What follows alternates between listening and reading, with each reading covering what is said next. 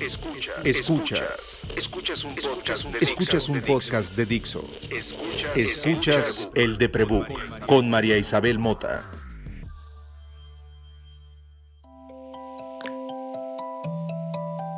Hola, soy María. La primera vez que voté, voté por Vicente Fox. Y mi papá y yo salimos el día que, al día de la de, los resultados, salimos a comprar todos los periódicos la colonia y tapizamos las ventanas. Mi papá era panista y era amigo de Cloutier. Y tuve la fortuna de conocer a Cloutier en el Ángel, en medio de la protesta. Estoy politizada, eso es lo que quiero decir. Y desde ahí he vivido la ansiedad generalizada y el miedo. Y soy hija de periodista. Tengo una relación con el poder privilegiada en ese sentido. Tengo una relación con el poder en este país en donde fui entrenada para leer las noticias. Mi padre me dio de comer las noticias. Donde conocí presidentes y conocí gobernadores. De saludos, sí. Pero no me parecía extraño los sepa. Y crecí en medio de un montón de intelectuales que me enseñaron que el servicio público es una vocación. Es una vocación porque es un camino lleno de tentación es un camino en donde sabes que puedes hacer mucho bien con tu intención y que estás las cosas mal. Por eso tienes esta vocación, por eso tu mayor gusto, tu mayor placer tiene que salir de servir al otro, no de usar el recurso como servir. Pero los seres humanos somos corruptos. Los seres humanos tenemos traumas. Y en la política hay mucha gente muy necesitada de popularidad seguramente sus terapeutas, si es que van, no creo, porque tenemos muchos políticos corruptos y si fueran a terapia no lo serían tanto, tendríamos más claridad si fueran a terapia y tendríamos más claridad si se entendiera la apatía el privilegio desde un lugar de autoconocimiento. En este podcast se habla de política con alguna frecuencia y se sabe mi opinión sobre el gobierno presente si me conoces de más años, sabes que creo que absolutamente todos los gobiernos han sido malos. Todos. tener credencial de político y de político es, en mi opinión, una tela de juicio. Las posibilidades de que seas una persona honesta son tan escasas como que un narco no sea violento. Es la tela donde juegan. La cosa es que la política es la que nos gobierna, la política es la que decide los presupuestos que dan los la que decide los, presupuestos para la educación. Y eso sí nos afecta a todos, parejito. Hay palabras que se relacionan con la política que podrían describir perfecto la depresión. Si te le pregunta a alguien, oye, vas a votar, nunca le preguntaría a alguien si vas a votar, eso no se pregunta, eso es muy, eso está grosero. Todo el mundo tendría que votar si podría hacerlo y es pelado. Es como cuando te preguntan, ¿te vas a vacunar? Claro que me voy a vacunar. Esto pide Claro que vas a ir a votar. Pero la gente a la que le pregunto, ¿qué sabes? ¿Cuál es tu opinión? Siempre dice que la política me da flojera, me da sueño, me da hueva, me da hartazgo, fastidio. Y eso es lo que te provoca la depresión, te aviso. Cuando la gente está deprimida, dices que tengo flojera, tengo hartazgo, tengo fastidio, tengo ira, me da frustración. Y si no vas a terapia y no revisas todo eso, no analizas todas esas emociones, no sales de esa apatía. Involucrarse en la política es igual, da mucha hueva, sí, da mucha hueva. Da mucha más cuando tenemos personajes tan simples, tan banales, tan superficiales, tan caricaturescos, tan producidos por una telenovela, cuando no nos aportan nada, cuando no son líderes. Los líderes inspiran, no tienen que andar rogando porque les des un voto. Al contrario, tienen que andar pidiendo que los dejes descansar ya se cansaron de enseñarte cosas en la vida, tienen que ir a dormir. No tenemos esa clase de líderes. Yo no he crecido en una época en que en este país haya habido esa clase de líderes. Y tal vez la única vez que me inspiré oyendo a alguien hablar de política fue a don Heriberto Castillo, que murió hace mucho. Vayan y googleen. Hoy para que googleen más y para que la política se deje de parecer a la depresión, traje a la persona que en mi vida conoce más de política porque está en ella. Y, pues pobre, porque, porque es los que tiene vocación, ¿no? Porque a los que ni se va a hacer rico, este, sufre porque no consigue la felicidad que quería, o sea, no, ha podido cambiar el mundo, entonces se angustia y patalea. Pero sabe mucho y estas elecciones implican para él, pues el, el término de un ciclo. Eh, bienvenido otra vez al podcast. señor Galán Muchas gracias, muchas, muchas, muchas gracias por esa introducción tan sincera y afable y tan, ah, tan precisa, porque, híjole, sí ha sido, ha sido una aventura en la cual no creí estar involucrado, la vida y las decisiones y incluso, de hecho, ahora que lo pienso, un episodio, no sé si episodio depresivo, pero sí un momento complicado en mi vida después de una relación, eh, me, tomó a llevar me llevó a tomar decisiones que, híjole, me llevaron a la Cámara de Diputados y Diputadas durante tres años con un equipo muy sui generis y a, de amistades y de personas que, que, quiero mucho y que mantengo y espero mantener toda mi vida. Ha sido muy complejo y muy gratificante, pero también muy desgastante, ¿no? Porque, pues, por lo que dices, me gusta pensar, porque, bueno, yo trabajo con una diputada, que, que si hay personas que no son... Recuérdale a la gente, por favor, cuáles son tus, o sea, cuál es tu posición dentro de ahí, cómo funciona. Porque, como bien dices, es difícil de explicar. Sí, sí, sí. Eh, bueno, yo trabajo con una diputada, eh, una diputada que se llama Lucía Riojas, que es una chingona, y ella llegó a la Cámara de Diputados a partir de un proceso de diálogo con una coalición en 2018 que se llama Frente por México, y, eh, pero con un acuerdo en el cual decimos como organización, que esta organización se llama ahora como, ok, acompañamos, siempre y cuando tengan las causas que nosotros defendemos en su agenda y para eso que se comprometan a llevar personas que, que abandonen esa, esa agenda y que nos respeten la independencia, ¿no? Esto se platicó no nada más con el Frente, sino con eh, el, eh, la coalición de gobierno de Morena y al final ellos dijeron que no y el Frente dijo que sí, dijo, ok. Entonces entramos y nos independizamos de todo, ¿no? O sea, éramos independientes, sin partido, pero también sin dinero, sin posición en los, en los órganos de, de gobierno de la Cámara, dígase la mesa directiva, la Junta de Coordinación Política, nos querían dar dinero, nos querían dar oficina, nos querían dar eh, equipo de trabajo, ¿no? Entonces no existíamos y ha sido un proceso en el cual, pues, no solamente pelear contra los partidos, pelear contra los egos de las personas, principalmente hombres, y es que además, pues, Lucía en particular eh, representa, pues, un perfil... Una minoría. una minoría, minoría, minoría. Minoría, ¿no? O sea, tiene sus cosas. Pero, a ver, ahora vamos a Lucía porque creo que es importante aclarar esa posición. Eh, pero eh, dentro de esa decisión de formar parte, ir a meterse a la boca del lobo, dices, no teníamos presupuesto, no tenemos representación, no tenemos equipo. ¿Cómo es para el equipo de una diputada federal tener presupuesto? Bueno, nosotros tuvimos que pelearnos. Eh, en serio. ¿Y qué implica que no lo tengan? O sea. Ah, implica, o sea, tan nefasto como que no querían dejarnos subir a la tribuna, ¿no? O sea, tío, no quiero meterme leyes y demás, solo decir que todos los diputados y diputadas son iguales y que todos tienen derecho a hablar, básicamente, a hablar y ejercer su trabajo con dignidad. Bueno, pues ni la voz nos querían dar. Entonces fue, fue una cosa de pelear mediáticamente, de presentar amparos, de insistir, de, protestar dentro de la Cámara, de un sinfín de cosas que después de más o menos seis meses logramos tener contratos para, la, para un equipo, digamos, no un equipo desparramado ni con solitos de 50 mil pesos para nada, no, no, no, un equipo digno y participación en, en este... ¿Cuántas personas son en la vida digno de Lucía? En la vida de la, de la Cámara. Ha tenido fluctuaciones de dos personas, pero seis, seis más o menos he sido... Y el, equipo de una diputada del, del, mismo periodo, pero en, en cualquier otro partido.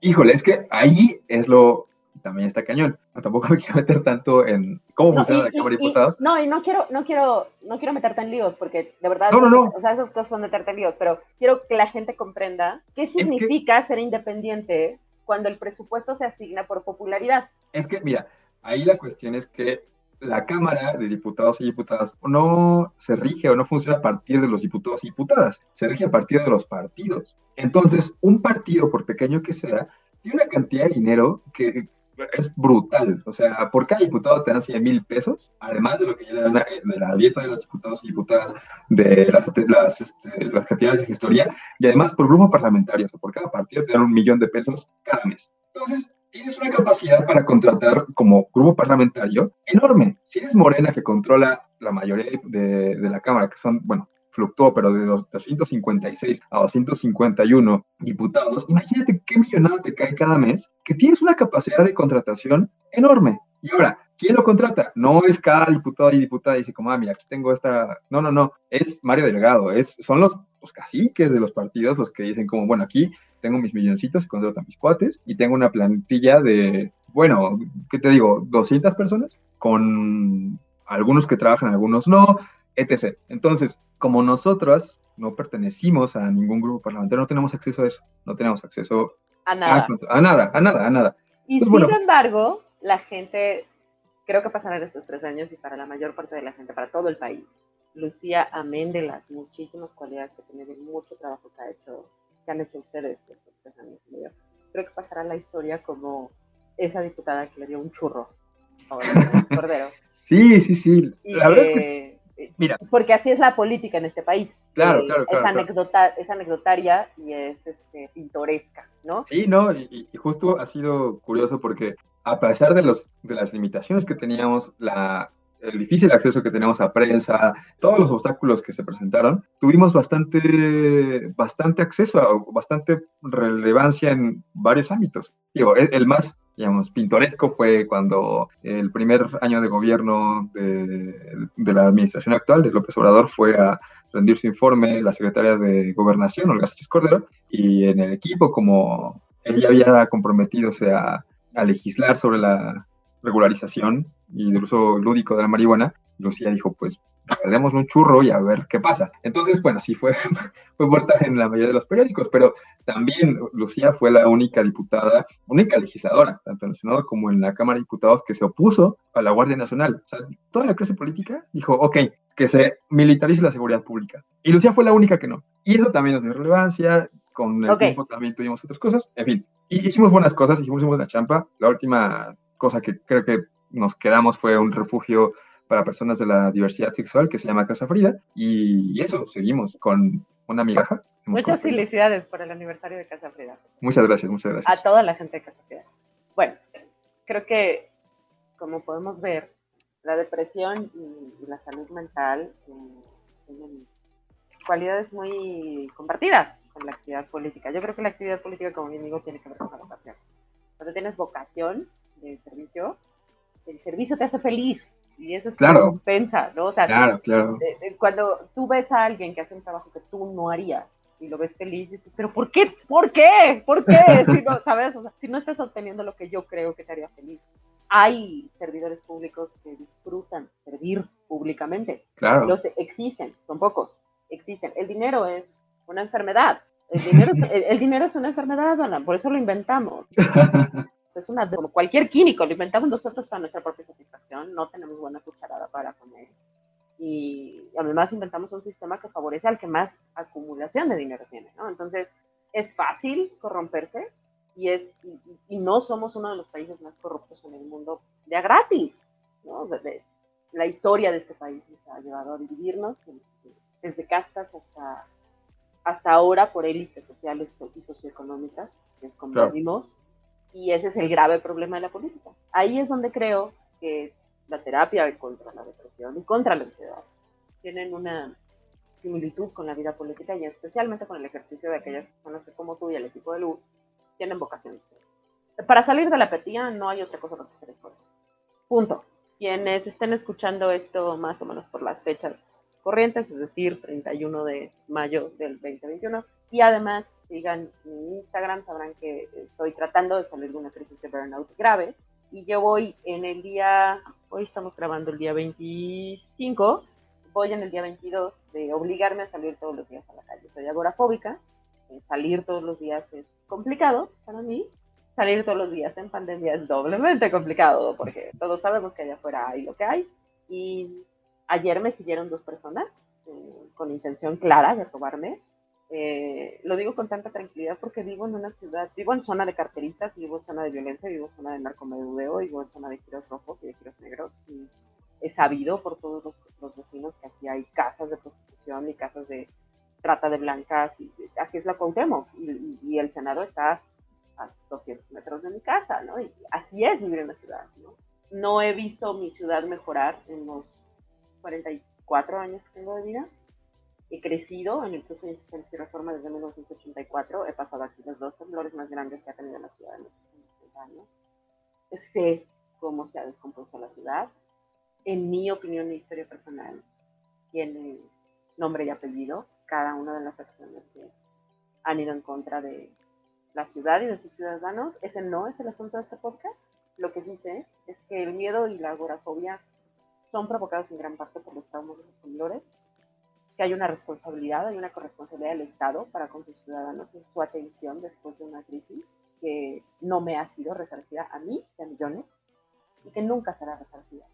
Y que voy a vivir eternamente con el miedo de perder mi casa, de que esté inundada esta ciudad, de perder lo que mi padre construyó para mí y lo que yo he mantenido en estos años para tener esa vida digna que nos perseguimos, ¿no? Claro. Y también sé que la única manera de no sentirme carcomida por el miedo de que nada de eso está en mi control, la mejor forma que tengo es como salir todos los días para luchar contra la fobia, contra el miedo irracional de que algo me hará daño. Educarme. Empecé diciendo que tengo la fortuna de saber de política porque mi papá escribía política. Y tengo el vicio de, seguir leyendo y de seguir enterándome y de acordarme dónde empezó el presidente, dónde empezó eh, cada uno de los actores políticos encumbrados de ahora son los políticos de media calaña de cuando yo nací. La ventaja de tener cuatro décadas de vida y haber nacido en la época de Echeverría. Sabes cómo se, te sabes los nombres y apellidos de quienes son hoy parte del gabinete, ¿no? No te extraña nada. Y la única manera que tienes de controlar la ansiedad y la fobia es enfrentarla. Yo ni en drogas, Balam, ni por un desamor me, me metería a la Cámara de Diputados. Eso lo haces tú porque estás loco. Claramente estás loco y trabajas en el en la única representación política sin partido, eh, sin presupuesto, con dos personas, este, que regala churros, que le regala churros a la secretaria de gobernación, ¿sabes? Estás loco. es todo padre, es todo padre. Estás loco. No lo voy a hacer jamás. Creo que eso no te exime a ti de padecer ansiedad política como ciudadano y como actor, como no me exime a mí de no tener tranquilidad sobre qué hacer con esa situación al principio de grabar este episodio platicábamos Alan y yo sobre qué podemos aportar, ¿no? Yo, en estos tres años que tienes tú trabajando, supongo te has tenido que enfrentar de vez en cuando a la agenda de salud o al presupuesto de salud y estás familiarizado con que en este país le asignamos, corrígeme si estoy mal, seguramente tú tienes los datos más frescos, menos del 2% del presupuesto federal a la salud. Sí, es que además es más complicado que asignar directamente, principalmente a partir de la mm, abolición de fideicomisos destinados para, para ciertas enfermedades, disminución del presupuesto directamente ejercido para institutos, porque, bueno, muchas cosas, pero la lógica de este gobierno es austeridad, eh, austeridad republicana, y para que no haya vilipendio, se quitan intermediarios, ¿no? Que a veces eh, eran. lo, que, lo, que, el señor, lo que el señor abogado quiso decir con vilipendio, a los abogados les encanta ocupar el español del oscurantismo, porque son muy correctos. Derroches, derroches, derroches, derroches, perdón, perdón, perdón. Muchas gracias, porque si se nos está usted poniendo un poquito bizantino, eh, la austeridad buscaba eso, ¿no? Evitar derroches donde se asumía que había, ¿no? Esta idea de que ciertos fideicomisos estaban hechos para que algunos científicos, algunos inversionistas, algunos desarrolladores, algunos emprendedores, alguno lo que sea, mil fundaciones se enriquecieran y fueran estaban recibiendo dinero de manera no acreditable o no merecedora, ¿no? Y, eso es algo que se discute siempre, ¿no? Cada vez que hay un concurso del FONCA o, el, o la MACO, a cualquier pendejo le dan dinero para hacer arte, y a cualquier pendejo le dan dinero para hacer estudio, y a cualquier... Y así nos vamos, ¿no? De pendejo Claro, claro. Hasta que resulta que a ese pendejo no le dan dinero y deja de haber medicina. Claro, claro, claro. No, sí, a ser muy complejo la parte del presupuesto en, eh, en todo, ¿no? En, en el aparato público. alguien hacía la broma de que, pues parece que este gobierno, más que austeridad, austeridad republicana y antineoliberal es justamente lo que, lo que recetó Margaret Thatcher, la, la primer ministra de Gran Bretaña, sobre cómo debería administrarse un gobierno, quitando burocracia, quitando instituciones, quitando, quitando servicios. Entonces, sí es, es muy contradictorio la forma en que el gobierno de López Obrador ha reducido las capacidades del Estado y ha quitado burocracia en con la intención de que fuese más eficiente la entrega de recursos, cuando pues muchas veces más bien las ha dirigido a sus proyectos personales, ¿no? Y eh, insignia que cree que van a ser la salvación del país, y pues la verdad es que no. Entonces, eh, pues en eso estamos, pero justo lo que mencionabas de cómo podemos involucrarnos, pues da cañón.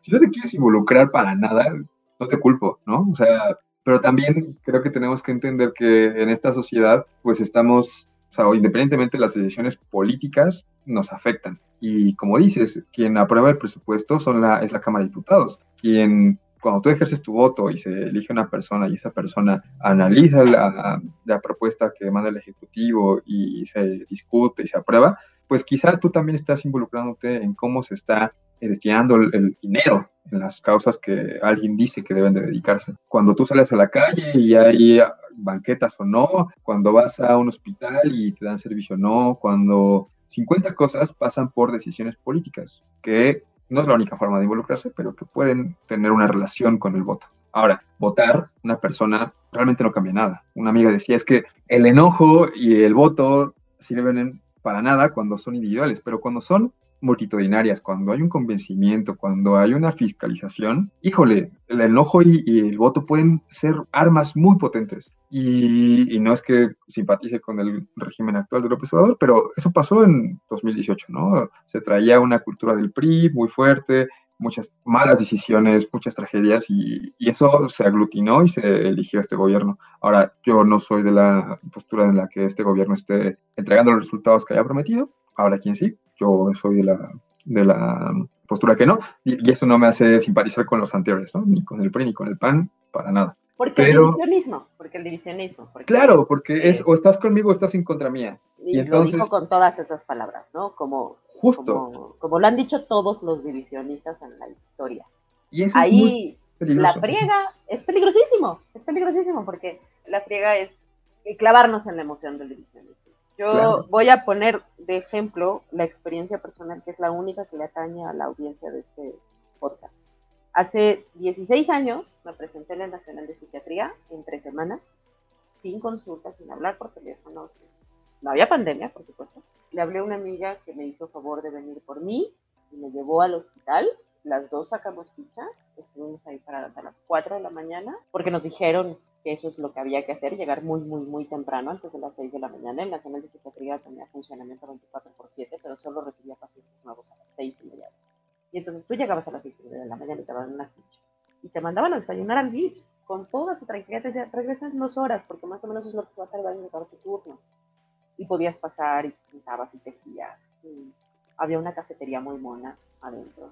Y mi consulta, mi preconsulta fue con un R3, que duró 45 minutos y esa persona tomó una historia clínica larguísima y me, me preguntó si, me sentía incapacitada para esperar una semana a que recibiera la siguiente consulta, porque dijo que se iba a tardar y que lo lamentaba mucho.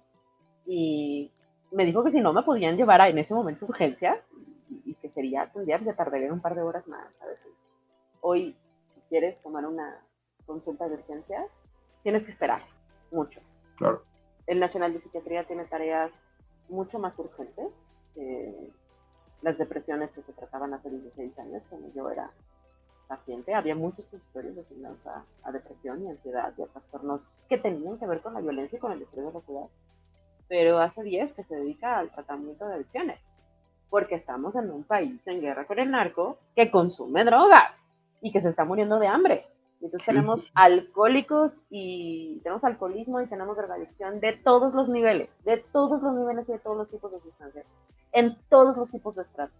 Y el Hospital Nacional de Psiquiatría, el Nacional de Psiquiatría de la es un hospital público al que tienes que ir pagando después de un análisis socioeconómico, que tampoco, que no es gratuito, y que implica unos protocolos bien complicados para que se puedan atender. Y los mismos médicos y los profesionales de la salud que nos atienden ofrecen disculpas todo el tiempo, porque no tienen ni sueldo.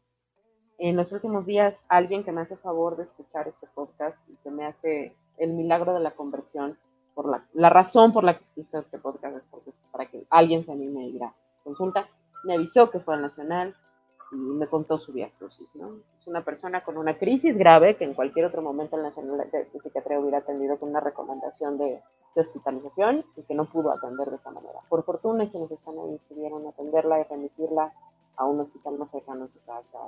El Hospital Nacional de Psiquiatría atiende a toda la Ciudad de México. Es público y gratuito. No necesitas tener ninguna clase de seguro, ¿sabes? Y estamos cosechando una cantidad de enfermos mentales gracias a la pandemia y a la sindemia es como si quisiéramos intencionalmente llenar los hospitales. Y el presupuesto asignado, tanto el federal como todos los elementos que consumen el presupuesto para salud, está diezmado. Pero más allá de eso, quienes pueden intervenir para que haya un mejor presupuesto para el sector salud, que es el que está más golpeado, por lo menos en mi alcaldía, no se ha mencionado una sola vez. Y no he visto una sola propuesta para mi alcaldía donde alguno de, de las candidaturas hable de salud mental. Y vivo en la alcaldía donde está el ángel de la independencia. Vivo en la alcaldía en donde están los barrios turísticos con mayor aportación de dinero en la ciudad. Vivo en la alcaldía en donde hay oficinas gubernamentales y bancos e instituciones, todas sujetas a manifestaciones, a ataques. Vivo en las calles más transitadas. Vivo en donde los cineastas imaginan apocalipsis y nadie está hablando de salud mental. No existimos. La única manera que uno tiene de existir es quejarse. Es la única como ciudadano. Platicábamos antes de entrar al, al podcast que me importaba que desde tu trabajo en, la cámara le recordaras a la gente cómo hacer tweets, sí importa. o sea, cómo desde acá, o sea, no nada más votar, cómo tu ejercicio ciudadano de verdad importa, aunque creas que no. Híjole, mira, creo que hay actores políticos que son sensibles y otros que no lo son tanto a el activismo, ¿no? A alzar la voz, a manifestaciones. Y eso se traduce en un miedo relacionado con el voto, o con la fiscalización, o con la mala publicidad. Entonces, fíjate, yo creo que el PRI, el último PRI, el PRI que gobernó el, pues el periodo pasado, era muy sensible a muchas cosas, en, ciertos temas también. Y gracias a ello, pues hubieron algunos cambios, ¿no? Eh, toda la investigación del GIEI para Ayotzinapa, por ejemplo, no fue que ellos quisieran decir como, ah, bueno, vamos a ver qué pasó con los 43 normalistas. Fue un reclamo generalizado no solo de, calles, sino de redes sociales, en las cuales se sintieron acorralados y dijeron como, ok, ok, ok. al final se quedaron su versión histórica, lo que sea, pero tuvieron los ojos no solamente de la ciudadanía, sino del, mundo, ¿no? Ahora es un poco distinto, porque el gobierno actual difiere dependiendo del, del actor. Eh, de repente tenemos al presidente que dice, ah, las benditas redes sociales y me permiten llegar a más personas porque no tengo que pasar por el filtro de los medios de comunicación o los grandes medios de comunicación, que de todos modos son están alineados, ¿no? Con el presidente, pero bueno. Y eso lo hace más como un, canal más habitual, sin embargo, es mucho más eh, hermético. Si lo critican, siempre hay una justificación por la cual la persona lo critica, o porque estaba alineado con el régimen anterior, o porque eh, es un neoliberal, es un tecnócrata, pero hay incluso funcionarios dentro de ese mismo gobierno que son más proclives a, la crítica. No sé, incluso Claudia Sheinbaum, incluso Marcelo Ebrard, la propia secretaria de Gobernación, cuando hay un tema que les parece, tienen mucha atención y que la gente exige, sí, sí, sí se bajan, sí reciben esa, esa presión y creo que está muy bien como continuarlo, ¿no? Porque, pues sí, puede ser un tweet, pero ese tweet se suma a los muchos y, y luego ha generado cosas.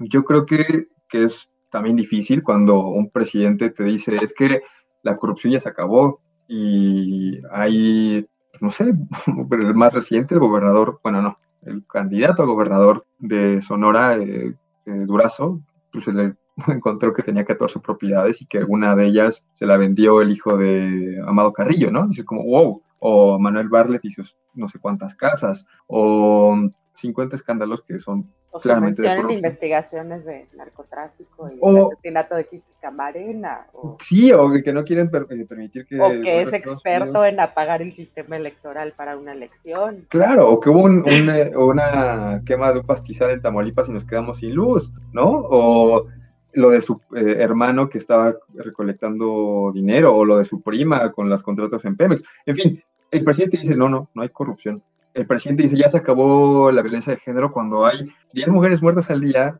en el país, que ya no hay guerra contra el narcotráfico y tenemos o continuamos con estas mismas alzas de, violencia en todo el país. Entonces también es complicado y se entiende que alguien no quiera tener una participación política, pero precisamente por este gaslighting que, desde el poder se hace, ¿no? Y, también los otros, o sea, también el PAN y también el PRI, que han sido gobiernos de presidencia, te dicen como estábamos mejor antes, cabrón, ¿cómo crees? O sea, te cae que compañía, te cae que con Calderón, te cae.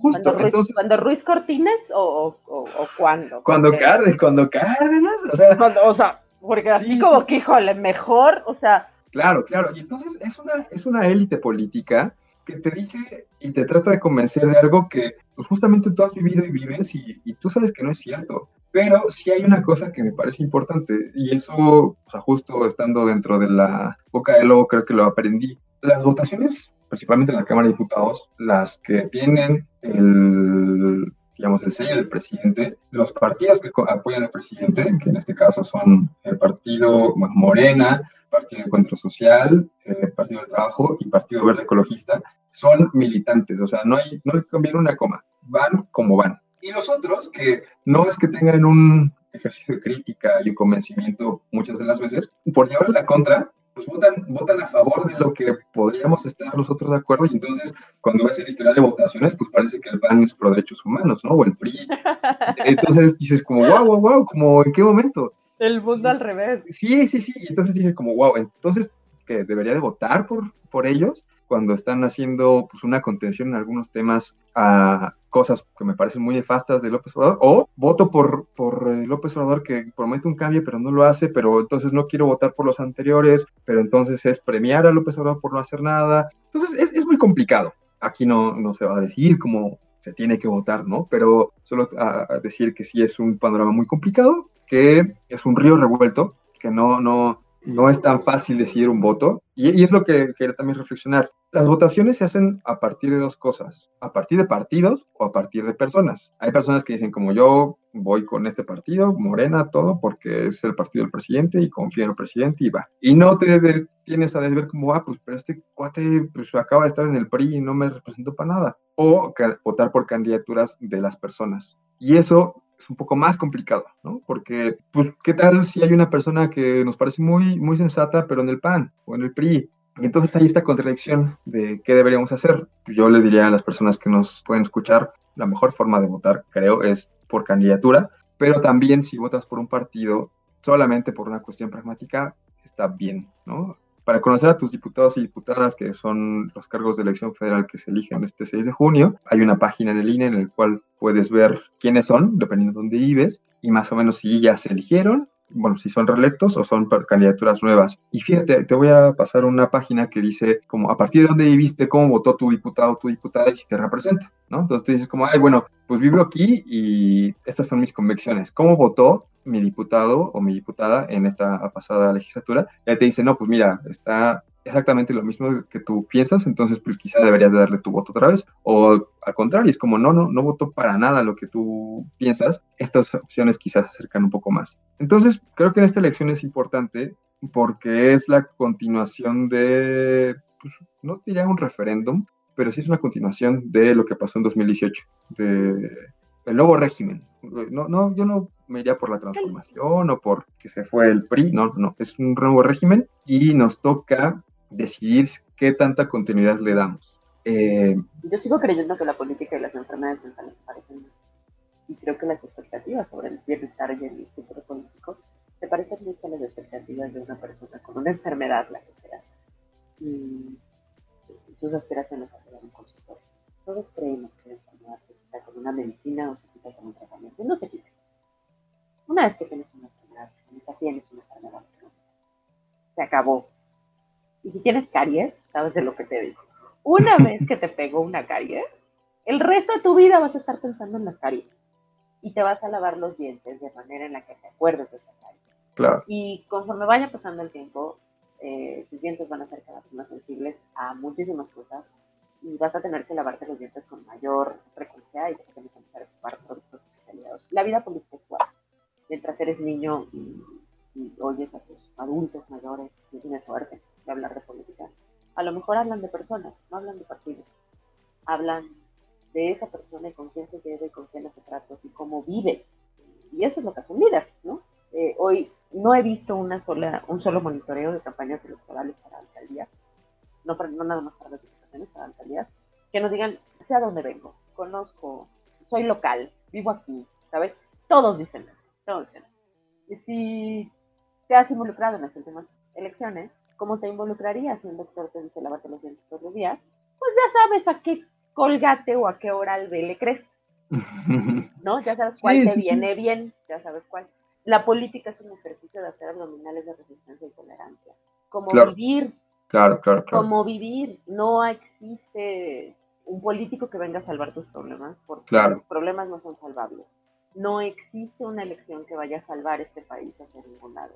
Pero la ansiedad y la hueva y la apatía que te está provocando no involucrarte en la historia política te va a provocar problemas mucho más grandes. Eventualmente todos, la mayor parte de los seres humanos, desean vivir muchos años y tener una vida plena y se alucinan este retiro en donde serán viejos, están viendo al atardecer como Sara O'Connor del Apocalipsis. La realidad es que quién sabe cómo nos va a tocar el futuro. Y el futuro, cuando se decide en sociedad, se decide en comunidad. La única obligación que tienes tú para controlar tu propio miedo es enfrentar tu miedo. La única forma en la que yo he podido resistir las ganas de suicidarme, de la irracionalidad de cometer un acto violento en desesperación en mi contra, no de mi deseo de muerte, es, construir cómo quiero morir. Ninguna de las candidaturas me representa. No hay una sola candidatura que yo diga, mira, te confío un poco, un poco, y no importa, tengo que averiguar quiénes son, tengo que ir a averiguar porque esa gente va a ir a comer de mis impuestos. Claro. Va a ir a, decidir cómo van a estar mis calles, va a ir a tener posibilidad durante por lo menos tres años y sentaditos, va a tener todos los días una oportunidad de decir, oigan, ¿y el presupuesto de salud? Oigan, ¿y el presupuesto? Todos los días va a tener esa oportunidad. Tengo que encontrar a alguien en medio de esas personas que sea capaz de no ignorar mis tweets. Y tengo que encontrar a esa persona que me inspire ganas de seguir escribiéndome.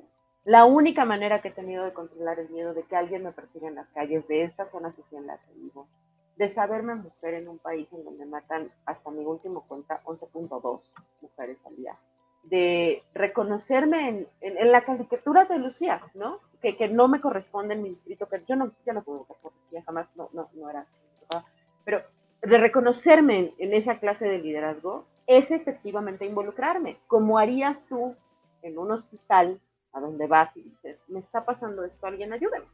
Estoy dispuesta a aprender sobre eso que me da tanto miedo y me pasa a mí. La política efectivamente da hueva y da hueva porque tenemos poca representación como seres humanos. Yo no soy ninguna de, estas personas que hoy se paran enfrente de una cámara y ponen un símbolo de paz o, el dedo hacia arriba y dicen que todo va a estar bien o que van a acabar con la corrupción o que ya se acabó la política de antes. No soy ninguna de esas personas, ninguna soy esta que cree que todo el personal de salud, que cualquier persona que tenga que trabajar en un hospital tendría que estar vacunado. Soy esta persona que cree que no hay absolutamente nada más importante que la educación y la salud dentro del Estado de Derecho. Soy esta persona que cree que si construyes todas las acciones políticas y socioeconómicas para el bienestar de cada uno de los ciudadanos, construyes patria. Esa soy. Y no he visto jamás una representación que hable de eso. Tal vez no la vea nunca mi chamba como ciudadana es hablar y de lo incómodo, ¿no? Eh, hace poquito escuchaba a Pepe Flores, arroba Padawan, a quien, si ustedes tienen la suerte de tener Twitter, por favor síganlo. Yo tengo la fortuna de hace mucho tiempo y he aprendido mucho de su capacidad de explicación. Siempre dice que el activismo, el tweet activismo, empieza a ser poco importante cuando le crees a alguien que tus tweets no importan. Y eso es gaslighting cuando el presidente dice que, el presidente o, quien sea, ¿saben? aquí se habla muy mal de López Obrador y no es mi intención hablar mal de López Obrador, es hablar, mi intención es hablar mal de quien te hace creer que tu voz no importa. Eso es hacer gaslighting. Eso te lo hace un hombre violento con el que te casaste, eso te lo hace una mamá narcisista con la que vives, eso te lo hace cualquier persona que te hace dudar de ti, es gaslighting. Tus tweets importan, tu opinión importa, tus quejas importan.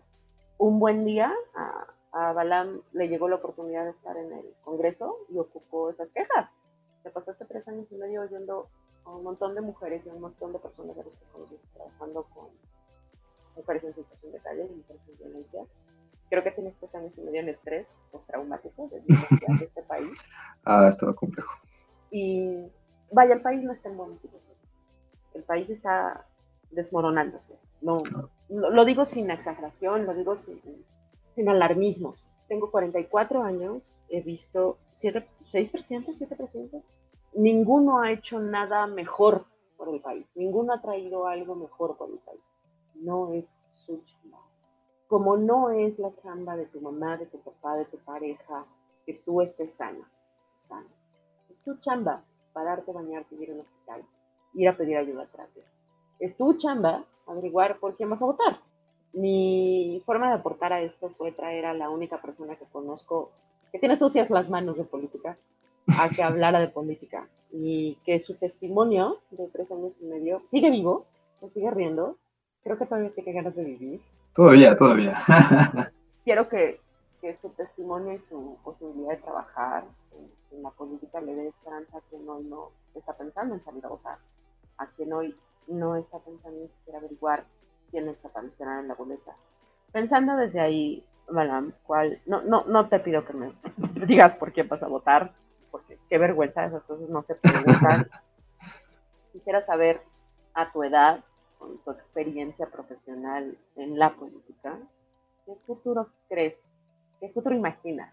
Híjole, pues mira, el que imagino, o el, bueno, hay dos que imagino, uno muy optimista y otro pues bastante pesimista. Eh, el que creo que se viene por las condiciones políticas que hay en el país de, híjole, de inseguridad, de precarización laboral, de poder que trata de acumular más y más, me parece que viene complicado. O sea, sí pensar que, que todo lo va a resolver la política, pues es muy ingenuo.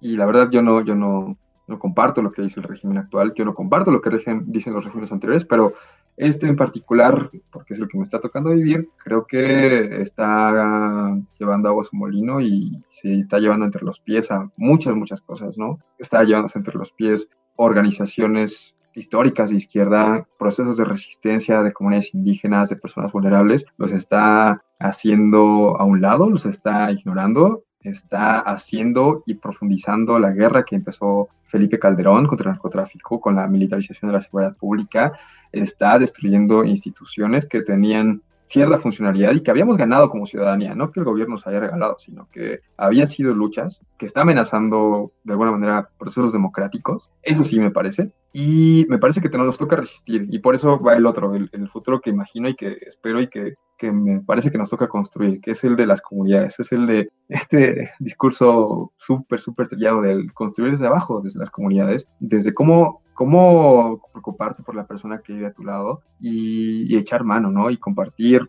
lo poco, lo mucho que tengamos, porque justo, o sea, organizándonos y, haciendo más y, siendo más personas que comparten sentimientos y comparten proyectos, podemos hacer un alto y podemos decir como, hey, hey, a ver, no me digas qué debo de pensar. Yo estoy viendo las cosas, yo sigo precarizado precarizada, yo estoy viviendo la inseguridad, yo no tengo un futuro y no me digas que todo está bien, porque no lo está. Entonces, ofréceme garantías, porque tampoco es mi chamba o nuestra chamba decir como, bueno, bueno, te quejas, pero no propones. No, si tú estás en, la oficina, si tú estás aventándote a hacer política, es tu responsabilidad tener respuestas y respuestas que te piden, no que se te ocurren. Y entonces creo que eso es lo que, lo, el futuro que me gustaría imaginar, un, un, futuro en el que todas las personas nos involucramos y tenemos mayor participación. Ahora, también creo que en el punto en el que estamos, no se construyó en un momento. Sí estamos mal, pero estábamos mucho peor. Y esto es proceso de generaciones y generaciones que han hecho bien o mal, ¿no? Y, y no es para nada justificar lo que los regímenes anteriores han hecho, pero todo régimen de poder aspira a tener más poder. Y es nuestra chamba quitárselo y detenerlo un poco y construir. Entonces, es lo único bueno que nos dejó Molotov. es lo único bueno que dejó No podemos traicionar a nuestro Race Against the Machine. Claro, entonces, eh, pues continuar y construir y, confiar en nosotras mismas, ¿no? Como no, no, no pensar que, que alguien puede decir por nosotros o por nosotras. Qué difícil. Los enfermos mentales tenemos poca capacidad de decisión y tenemos poca intención de decisión, pero sobre todo si estamos Sin embargo, creo, así como mi ejercicio de la rutina, de salir todos los días para combatir el gusto, creo que de ponerte incómodo media hora al día, enfrentar eso que te, choca, porque te checa, te construye mejor persona. Yo no sé por quién van a votar, ustedes que nos escuchan no me importa, voten, por favor voten, por favor informen. Y aunque el futuro se vea tan oscuro, acuérdense que somos esa especie que inventó la luz. Algo sabemos resistir y sobre sobrevivir. Pedir ayuda es la forma más efectiva de curarte, lo que sea, lo que sea. Cuando pides ayuda te estás quejando y le estás diciendo al otro esto me duele, ¿me ayudas? En gran parte eso es cuando votamos. Fíjense a quién le van a ir a pedir ayuda pues, porque de ellos depende que haya presupuesto para que alguien más pueda ir a un hospital a pedir ayuda cuando quiere suicidarse. Y por favor confíen en, que su voz importa, en que sus tweets importan, en que sus comentarios importan, en que escribirle a sus diputados o diputadas, a, a sus legisladores importa, aunque no les contesten. Confíen en, que alguien más lo leerá y con esa persona crearán comunidad. Que alguien más escuchará sus pedidos y sus observaciones sobre su comunidad. Y entonces podrán hacer ayuda entre todos. Yo confío siempre en, que el prójimo es ese que tiene cerca. Dejé de ser católica hace mucho porque ese es otro partido político al que no le hago. Pero creo que no ha habido un solo líder en la historia de la humanidad que no nos diga que confiamos en un líder. Tal vez el futuro pinta de la fregada, pero los seres humanos estamos enfermos de esperanza. Que salgan a votar, por favor. Salgan a votar, infórmense, toquen a su gente, vean qué pasa, qué dicen, qué dicen la Junta Nacional de ¿Qué decía hace seis años? ¿Qué decía hace seis? Fíjense en dónde les afecta a ustedes como enfermos, como pacientes de enfermedades mentales, dónde está su clínica de LIMS. ¿Tienen una cercana? ¿Saben dónde está su clínica de, de salud pública? ¿Saben cómo atenderse? Ahí es donde les afecta las sensaciones. Infórmense, por favor. La apatía es súper contagiosa y es un mo. Y la única chamba que tiene uno es cuidar al defunto tantito para cuidarse de uno mismo. Salgan a votar, por favor. Salgan a votar. Salgan a votar. Y si aguantaron esta lección de política en medio de un podcast de salud mental, muchas gracias por hacerlo. Y hola, muchas gracias porque en medio de tanto trabajo estos años has venido a mi podcast tres veces. A hablar de mota, hablar de mota además. Espero que ahora que acaba tu tiempo en el Congreso vengan otras cosas y que puedas seguir sirviendo, porque tienes mucha vocación de servicio y te haces sonreír bonito. Muchas gracias, Marisabel. Muchas, gracias, por haber venido. ¿Dónde te puede encontrar la gente? En Twitter principalmente, arroba balam-garcés. Ahí tengo una actividad cotidiana. Muy, este, muy frecuente. Entonces, pues eso, y bueno, la, también tenemos una plataforma que se llama Sinvergüenzas, que es parte de la Diputación, que también ahí pueden encontrarnos y, felices. Eso es más en Instagram, pero bueno, ahí estaremos. Pues muchas gracias. Yo soy a, María Isabel Mota, me puedes encontrar en arroba María Isabel Mota en Twitter. Puedes enterarte todo lo que hago en el de en www.eldeprebuc.com. Puedes escribirme en Instagram, en Twitter, arroba el Gracias por haber escuchado. Mándanos sus fotos con sus delitos.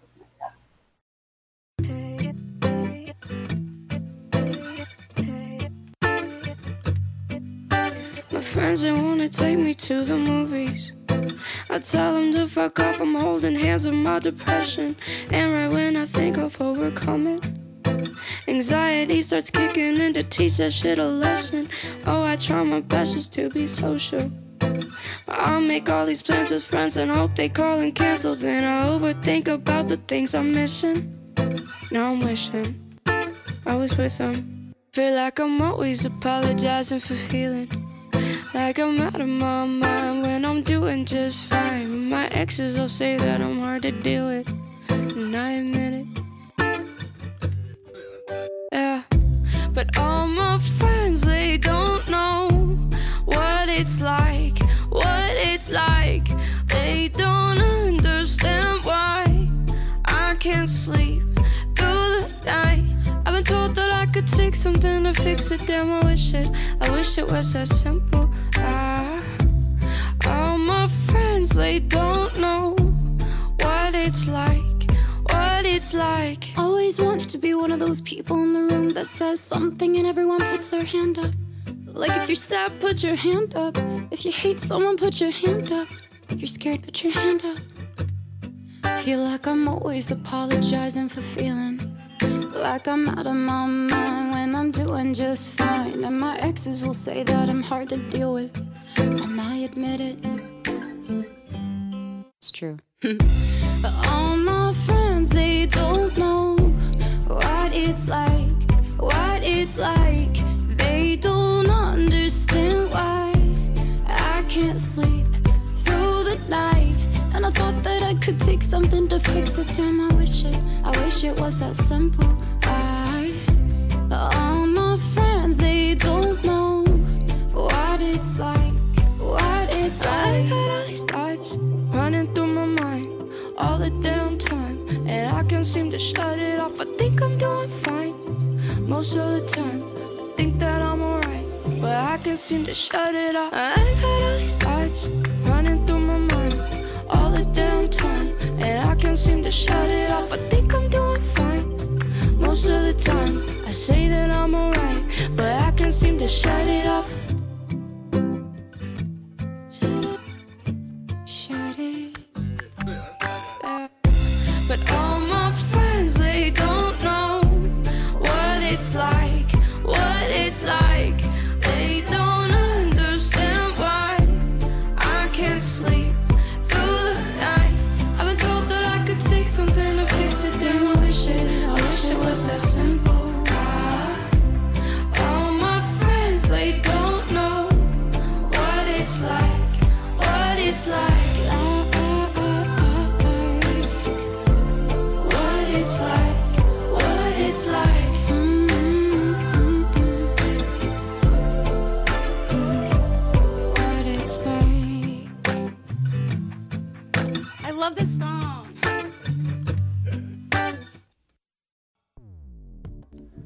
Presentó El de con María Isabel Mota. La producción de este podcast corrió a cargo de Verónica Hernández. Coordinación de producción, Verónica Hernández. Dirección general, Dani Sadia.